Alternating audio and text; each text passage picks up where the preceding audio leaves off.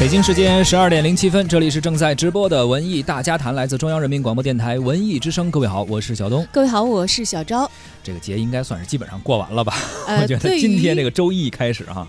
对于马上要开学而且已经复工的人来说，嗯确确实实已经是从假日的状态出来了。但是不排除有一些还在嗨的朋友们啊，对，有很多人说是过完了十五，正月十五才算是正式开始过完年，正式开始上班。但是有很多学校，反正我听说好像小学很多有一些已经今天呃周日或者周六已经开始返校报到了，而今天应该是开学典礼或者已经开始正式上课了。虽然大家有的是在归途的路上，有的是已经归位上班了，但是嗯其实，在电影市场来看的话，这个春节档的余威犹在啊。确实是，特别是这个春节档，春节档的电影真的是太火了，而且票房也是屡呃创了，应该屡刷新新高啊。对，《唐人街探案二》《西游记女儿国》《捉妖记二》《红海行动》这几部电影呢，都针对不同年龄群的这个观众，有着不同的剧情和形式上的设计。《唐人街探案》呢，目前我们从实时票房上看到，总成绩已经是二十六点八六亿了，而这两天的《红海行动》也是以反超之势，就前两天已经是拿到了单日的票房冠军了。对，《红海行动》现在应该是单日的票房冠军，也是单日的排片比的最高。而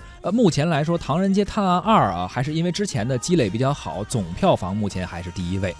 那么这一部《唐人街探案二》，大家知道是因为有一这个做基础的，所以大概比较熟悉他的班底，由嗯陈思诚执导，王宝强做主演啊。《唐人街探案二》呢，因为烧脑和搞笑，票房也是一路飙升，成了春节档的冠军，也创造了华语二 D 电影的票房新纪录。据说现在是冲到了华语电影票房排行榜的第五位的。是这部电影呢，还是由陈思诚担任导演、编剧，王宝强、刘昊然领衔主演。今天呢，咱们在尽量不太剧透的情况下，跟大家聊聊这部热门电影。这部呃，怎么说呢？呃，有侦探的元素在里面，也有一些搞笑的元素在里面，一个这样一个电影。而且目前它还确实是票房第一位的电影。欢迎大家在收听节目的同时跟我们交流这部电影的观感啊！关注微信公众号“文艺之声”，发来您的文字语音留言，还有机会获得我们赠出的演出门票。三月三十一号十九点十五分啊，中国儿童呃中国儿艺儿童剧《时间森林》将会，我们会邀请您来看这场演出。这个是一个用魔幻的舞台手法打造的一个现实主义题材的儿童剧。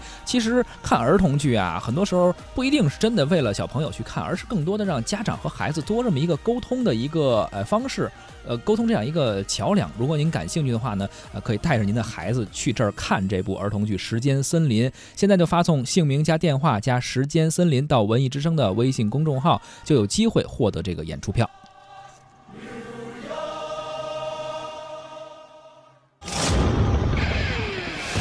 北美所有华人堂口的最高领导，大名鼎鼎的唐人街教父，他的孙子武志豪四天前死于非命。特定的时间，探底你的地点，特定杀人方式。哎，都说美国特产连环杀人犯，他们心理长得都很像。Can these Chinese handle this case? 其实真相一直就在我们的眼前，只不过还没被发现。白种女人丢失肾脏，黄种男人丢失心脏。同样的外子型伤口，只不过他丢失的是肾脏。卖新款手机，闭嘴！你你你们要是嫌弃我，我马上拍屁股走人。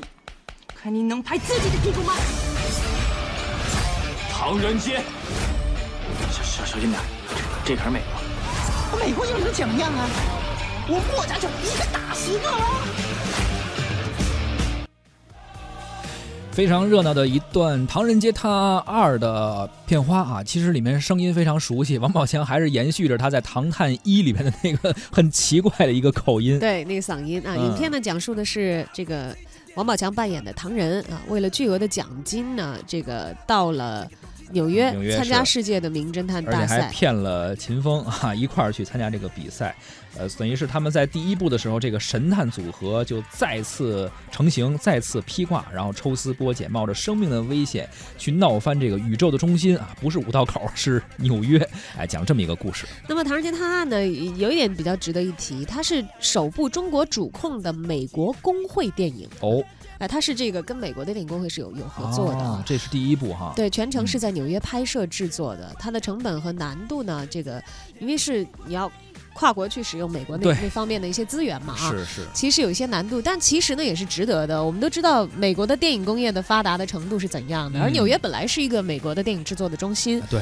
就商业电影的中心在好莱坞，在加州，但是这个文艺类电影，你看像李安长期的对这个固守的中心就是美国的纽约。就算这个成本高点儿，也算是去交点儿学费吧。但况且成绩还是不错的，学费早回就赚回来了哈。啊！最终呈现的效果呢，也让观众大饱眼福。像其中的时代广场、布鲁克林大桥，还有麦迪逊大道这些地标性的建筑是百分之百的实拍。嗯，丰富的镜头量也给观众还原了一个缤纷的纽约市。不仅仅是很多的观众啊，连导演徐峥都表示说啊，没想到《唐探二》的拍摄周期只有短短的四十七天，出品的质量这么高。这个导演徐峥一直是挺力挺这部电影的，而且之前还做过对比，说觉得《唐探二》现在拍的，他看上去的感觉已经比自己之前拍《囧》系列，他感觉已经进步了啊。当然了，徐峥导演未来肯定也会还有更加这个出色的、严格要求自己出品的这样的作品。而《唐探二》呢，还成为了华纳兄弟在北美发行的首部中国电影，确实是很多第一次啊，而且说明咱们华语电影已经在世界上的电影荧荧幕上已经开始崭露头角了。这部电影究竟成色如何呢？我们先请出文艺大家谈的媒体观察员石俊，请他来谈一谈观影感受。各位听众，大家好，我是上海戏剧学院导演系的石俊，在这里给大家先拜一个晚年。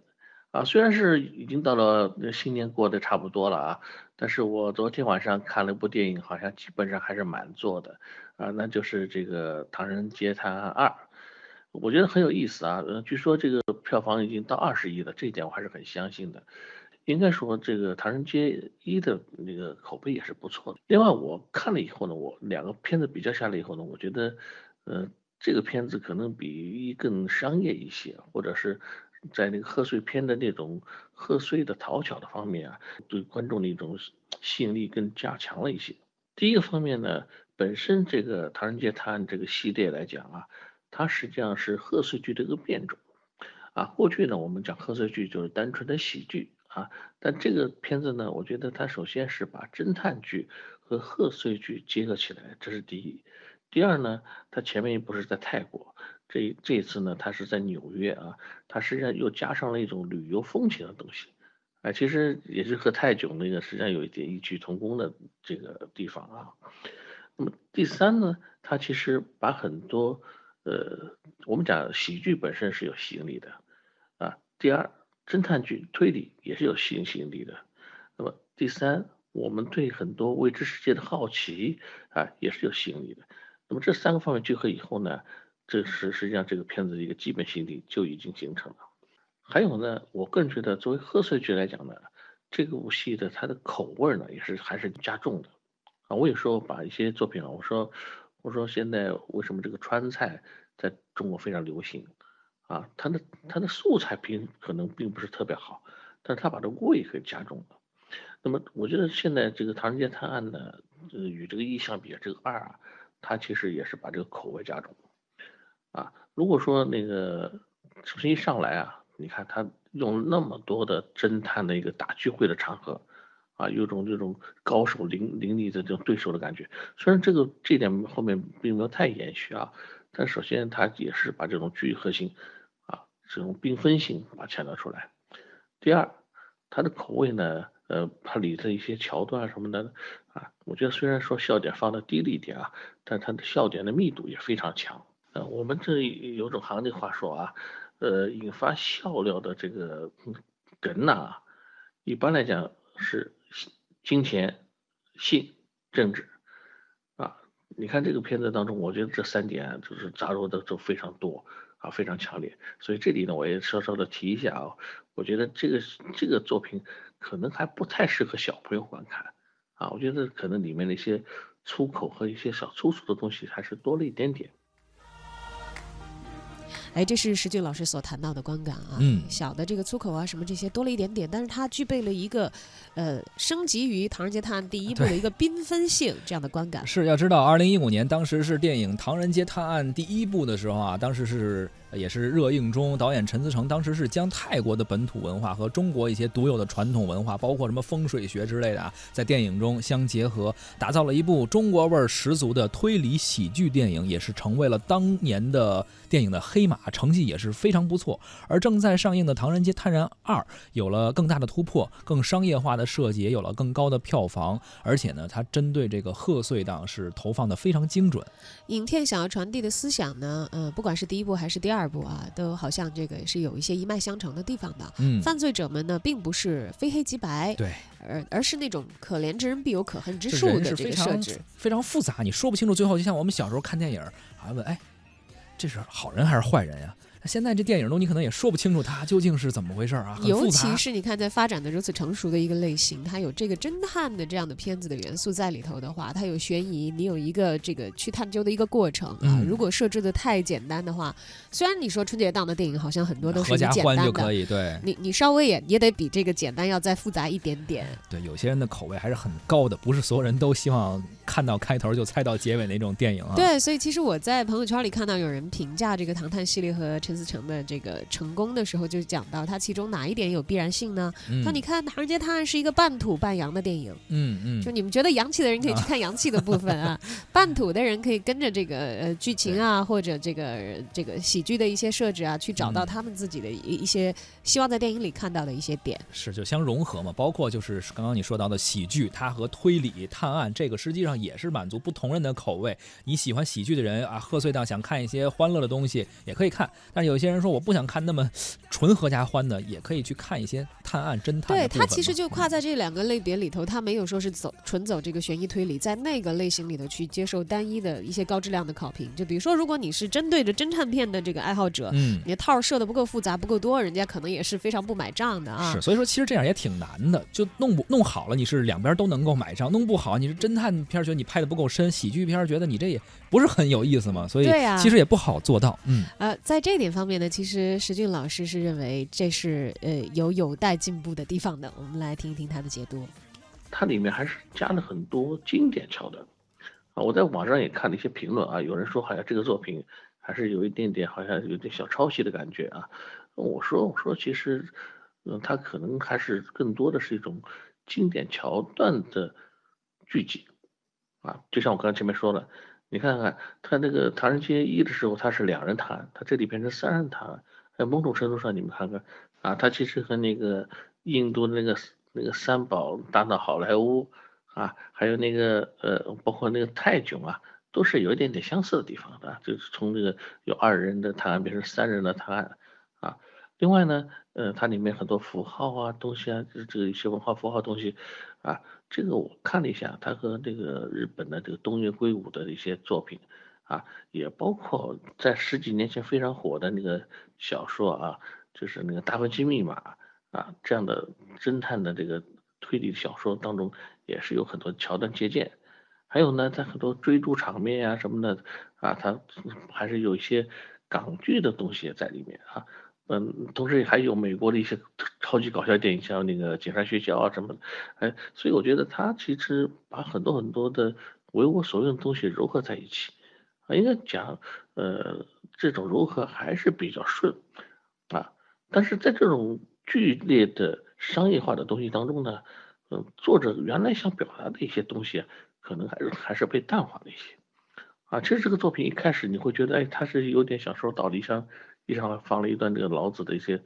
啊东西啊，虽然在结尾也是有呼应的啊，但是在这个过程当中啊，细节啊一些描写什么的，哎虽然有铺排，但是这个铺排不是让你一层层的往那个谜底上去靠啊，而是不断的被这些人物的动作啊、场面啊、追逐啊给冲淡掉了，哎，所以在这个看片看这个作品当中啊，人是有快感的。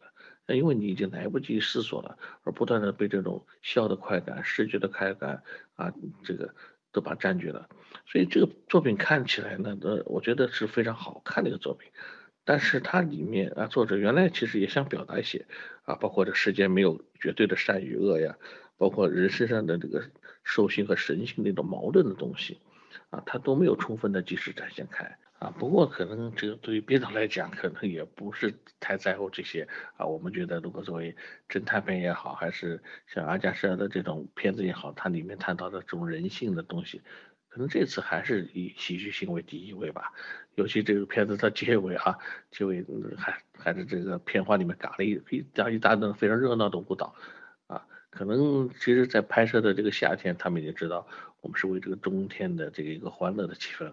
而做的一个片子啊，虽然里面有连环的谋杀案啊，在这个谋杀案的过程当中，可能还更多的带出的是一些喜剧性的东西啊，和引发观众快感的东西啊。过年嘛，看一些喜剧片还是不错的。呃，我相信在新的一年当中，大家还能看到更多的很好的电影。好，在这里再次谢谢大家。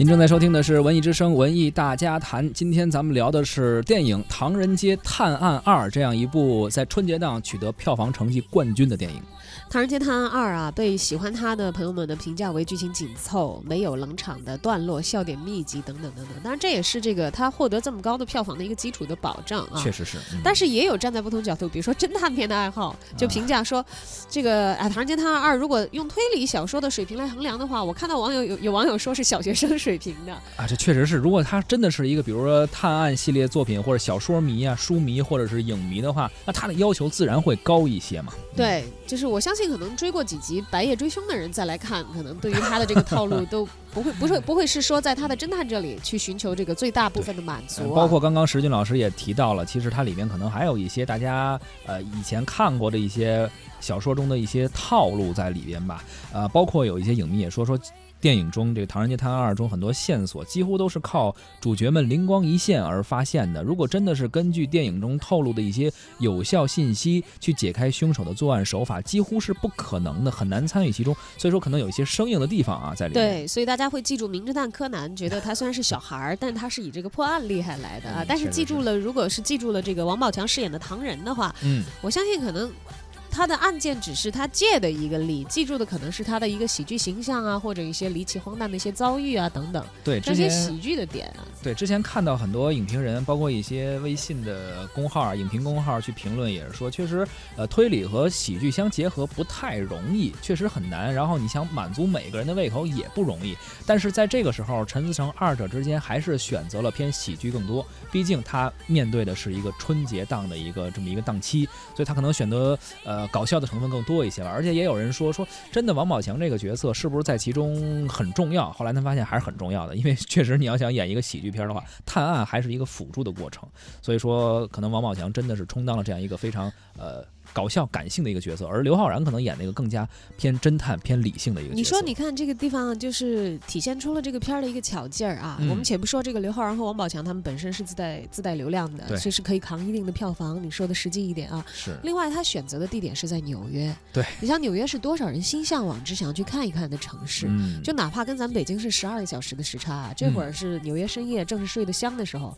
那我记得我去纽约旅行的时候，当时时差上来，我都还舍不得去睡觉，因为我嗯觉得这是一个睡起嗨的城市。舍不得睡，对对对你觉得看不够，它有很多年的这个文化积淀，它也嗯代表着美国那样的一个国家的一部分的精神啊。嗯有这样一部电影，在高质量的画面给你呈现，哪怕是一些街景和地标性的建筑，我觉得在自己内心里对那座城市有好奇心的人，都会去寻找自己的一个点。我不管是借唐人的眼睛，还是别人的眼睛，我看一看他的样子，哎，其实也是寻求自己满足的一种一种方式，很廉价的一种方式。对你毕竟高效的电影电影票的钱就可以去看，所以其实很多艺术作品啊在我们生活中出现的时候，它是给我们打开了一扇窗口啊，你可以看一看这个世界。就像比如我跟你搭档的时候，其实也是这样，你看。你就去过纽约，我跟你聊一聊，哎，我可以知道纽约大概什么样。比如之前我们好像说到一个美术作品梵高吧，我说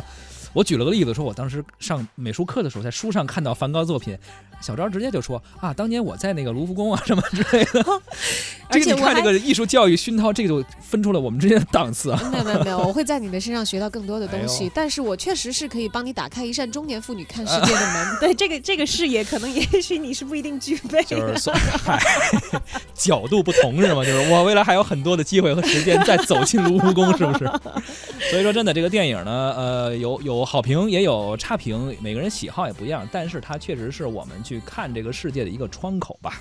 对的，大家从一部电影里头，其实你看。这个石俊老师呢，他是从这个艺术构建的角度来解析他的套路和你看类比他所运用的这些桥段和喜剧电影惯用的手法啊。嗯，你看侦探迷的这个影迷们，可能就是看的啊，他到底是小学生啊级别的推理还是怎样的？而想过年的朋友们呢，呃，看到了一个其乐融融，又可以看到一个大城市面貌的一个电影。我觉得其实可能这部电影的聪明之处和它在票房取得这个冠军成绩，就来自于它可能在这些不同的人群当中找到了一个最大的公约数。哎，满足了不同人的一些喜好。比如看这位网友留言啊，吴天天他说，《唐人街探案二》让我看到了王宝强和刘昊然二人组成的奇葩探案功力搞笑。能力非常的强，所以他就是喜欢这种搞笑梗的这种人物。哇，还有一位名叫柠檬的朋友说了，说刘有刘昊然，我必须要去看一看，我要看一看这个年轻演员的成长。你看现在他也是演大的电影的主角了。哎，还真是。其实你看，二零一五年到现在也过了两年多了啊，两年多确实，如果你要对比刘昊然的话，也可以看到第一部和第二部他的一些进步吧，在这其中。嗯，嗯，你看一部电影能够满足这么多人这么多不同的需求。行了，咱们上半时段呢就先聊到这儿。如果您感兴趣的话呢，可以走进电影院看一看这部《唐人街探案二》。下半时段，小昭和小东继续和您聊文艺。